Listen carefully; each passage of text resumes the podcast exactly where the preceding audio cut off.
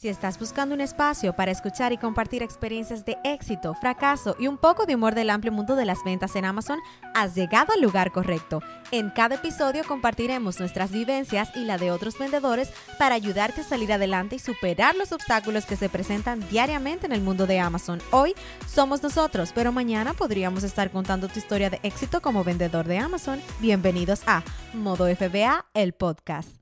Saludos a todos y bienvenidos una vez más a este tu podcast Modo FBA. En el día de hoy vamos a hablar de cuáles son esas herramientas indispensables que tú necesitas en tu negocio de Amazon. Y conmigo siempre mi esposita Ross. Hola a todos.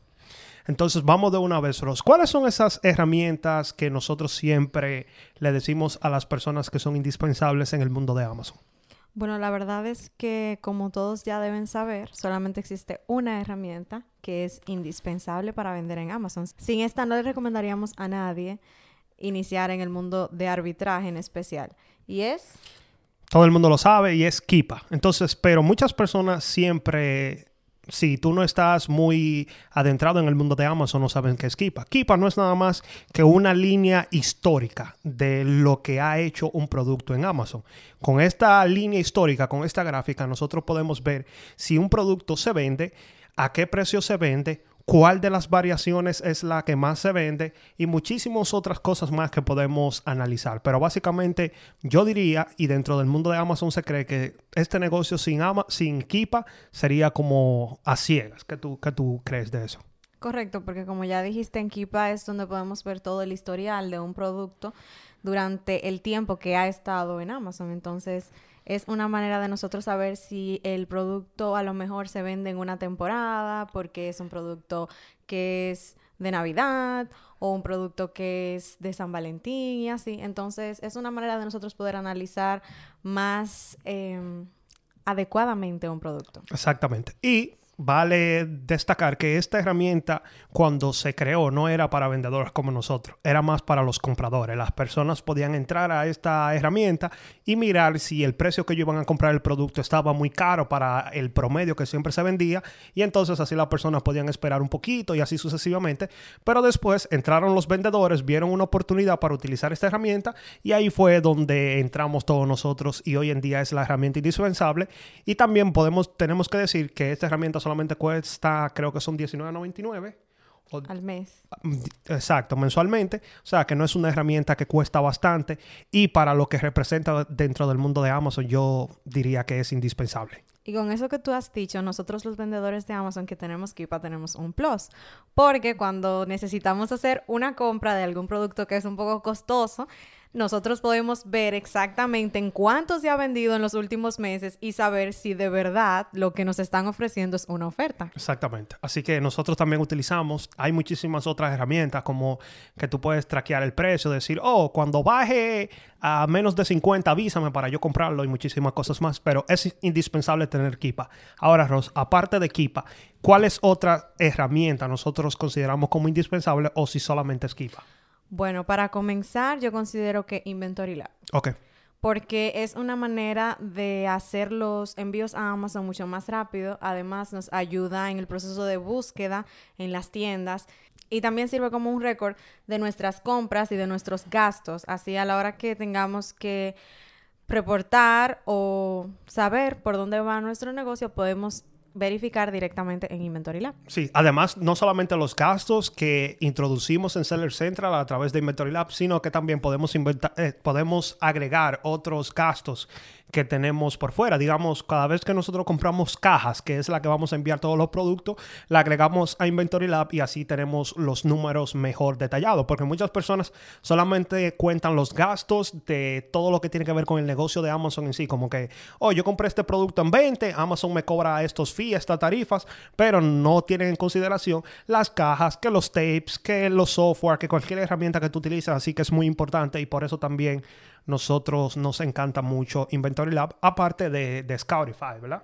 Correcto, que a eso me refería cuando decía que nos ayuda en el proceso de buscar productos, ya que el app que se utiliza directamente en el celular se llama Scoutify, pero viene incluida con Inventory Lab y ahí se pueden crear listas de compras que también facilitan el proceso de crear los envíos a Amazon. Yo diría que esta herramienta, aunque no es sumamente necesarias para vender en Amazon. Es sumamente importante para ahorrar tiempo y maximizar todo el proceso de hacer los envíos a Amazon en general. Porque tú puedes hacer lo mismo que tú haces en Inventory Lab, lo puedes hacer en Seller Central, pero el tiempo que te va a ahorrar Inventory Lab, que todos sabemos que tiempo es también es dinero, es muy importante. Por eso nosotros recomendamos que si tú tienes la oportunidad, esta herramienta es un poco más costosa. Esta herramienta cuesta 69,99 dólares mensuales. Es un poco más costosa, pero si tú tienes la oportunidad y ya tú vas a empezar en serio en este negocio y vas a, estar introduciendo mucho inventario, eh, te va a ahorrar muchísimo tiempo y te va a hacer la vida muchísimo más fácil.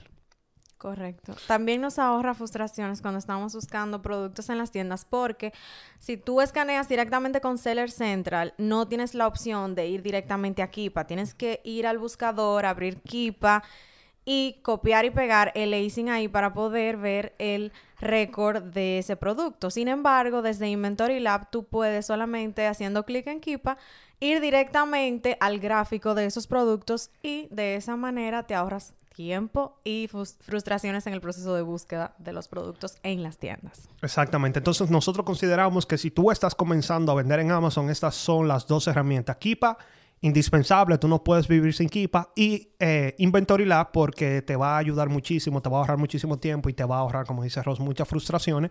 Entonces vamos a mencionar otras herramientas que no son necesariamente indispensables, tú puedes vivir sin ellas, pero que cuando tú estás comenzando a avanzar en el mundo de Amazon, nosotros consideramos que tú la vas a necesitar. Y la primera de esta es Be Cool. Para las personas que no conocen Be Cool, que no saben lo que es un repricer, ¿qué es Be Cool? ¿Qué es un repricer? ¿Y por qué es tan importante cuando ya tú estás comenzando a tener más inventario? Bueno, ya tú lo dijiste, es un repricer. Así es como popularmente le llamamos. Y es una herramienta que se encarga de mantener los precios de los productos competitivos.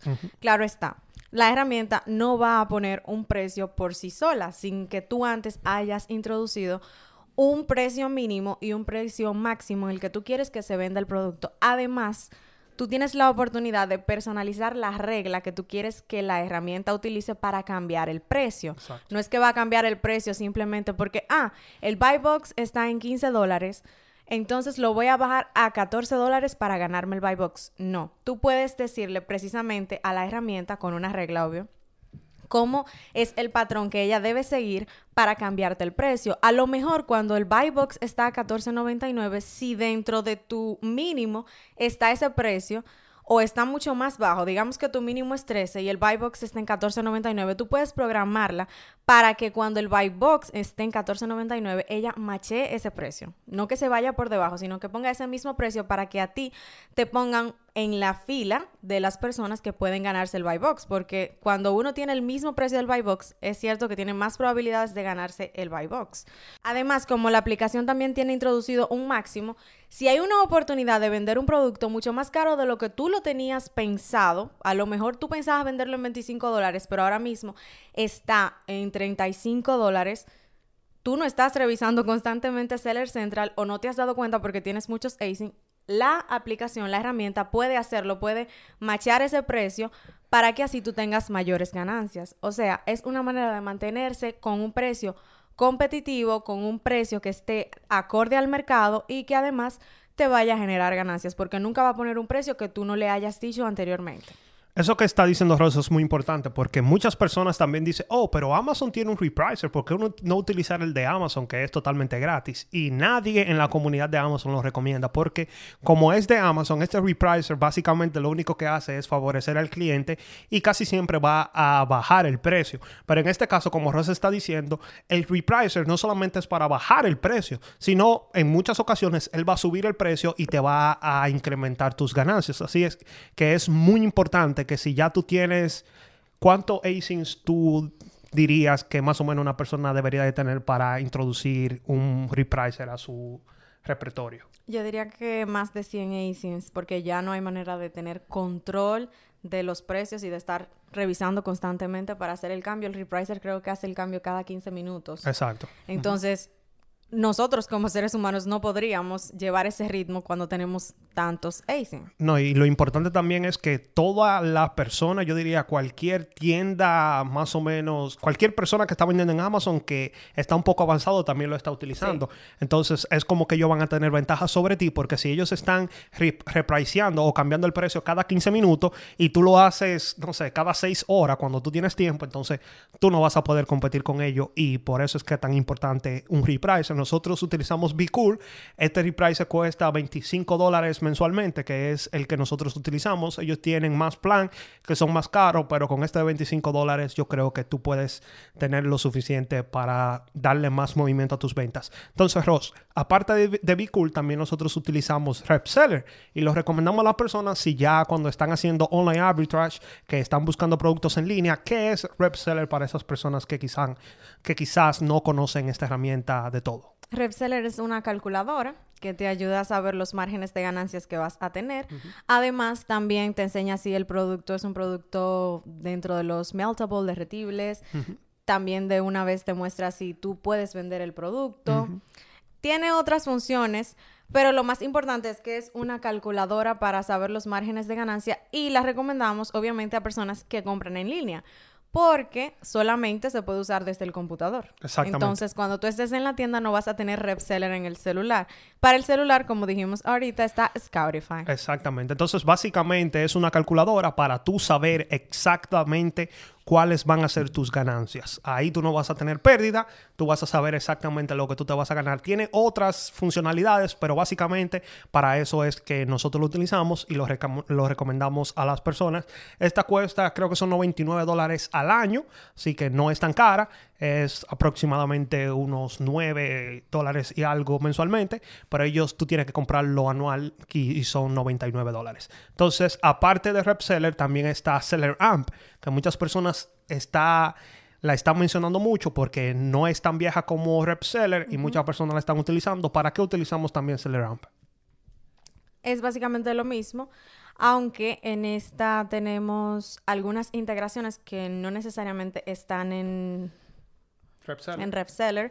Por ejemplo, en SellerAmp a veces te puede decir si un producto tiene tendencia a dar IP complaints. Exactamente. Aunque para eso nosotros tenemos otra aplicación que la vamos a decir más adelante.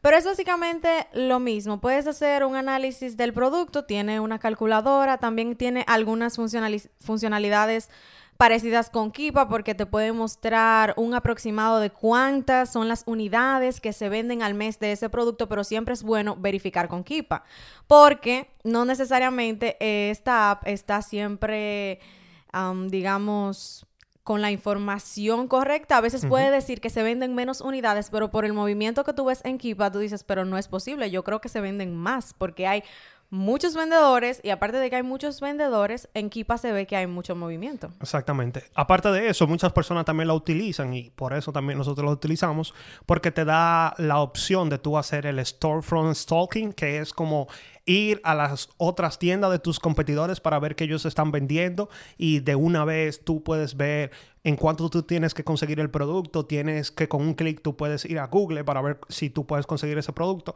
Así que también es una herramienta muy parecida a RepSeller, esta es un poquito más completa, pero también es un poquito más cara. Esta, esta cuesta 19 dólares con 99 centavos mensuales.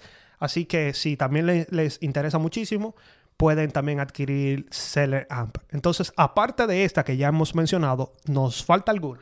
Correcto, nos falta la aplicación, bueno, la extensión que yo más quería tener cuando empecé a vender en Amazon, porque una de las cosas que más temor me causaba era recibir un IP complaint o una queja, de, propiedad. intelectual o, de una o de propiedad intelectual sospechosa, porque hay muchísimas categorías.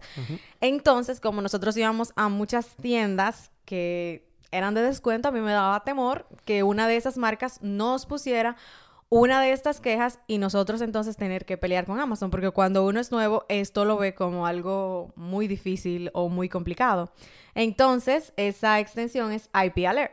¿Y qué es lo que hace IP Alert? IP Alert básicamente es una base de datos. Entonces, lo que hace la persona que, es el administrador de, esta, de este software es que cada vez que ellos reciben que una marca está dando IP complaint, ellos agregan esa marca a la base de datos y así cada vez que nosotros vayamos buscando un producto eh, nos da una alerta, nos dice, oh, este producto es conocido por dar IP complaint y ya nosotros sabemos que no debemos de comprarlo. Muchas personas todavía lo siguen comprando, pero nosotros cuando vemos que hay una alerta, no lo compramos y también cuando no está esa alerta nos sentimos mucho más seguros de que, ok, podemos comprar este producto y no vamos a tener problema.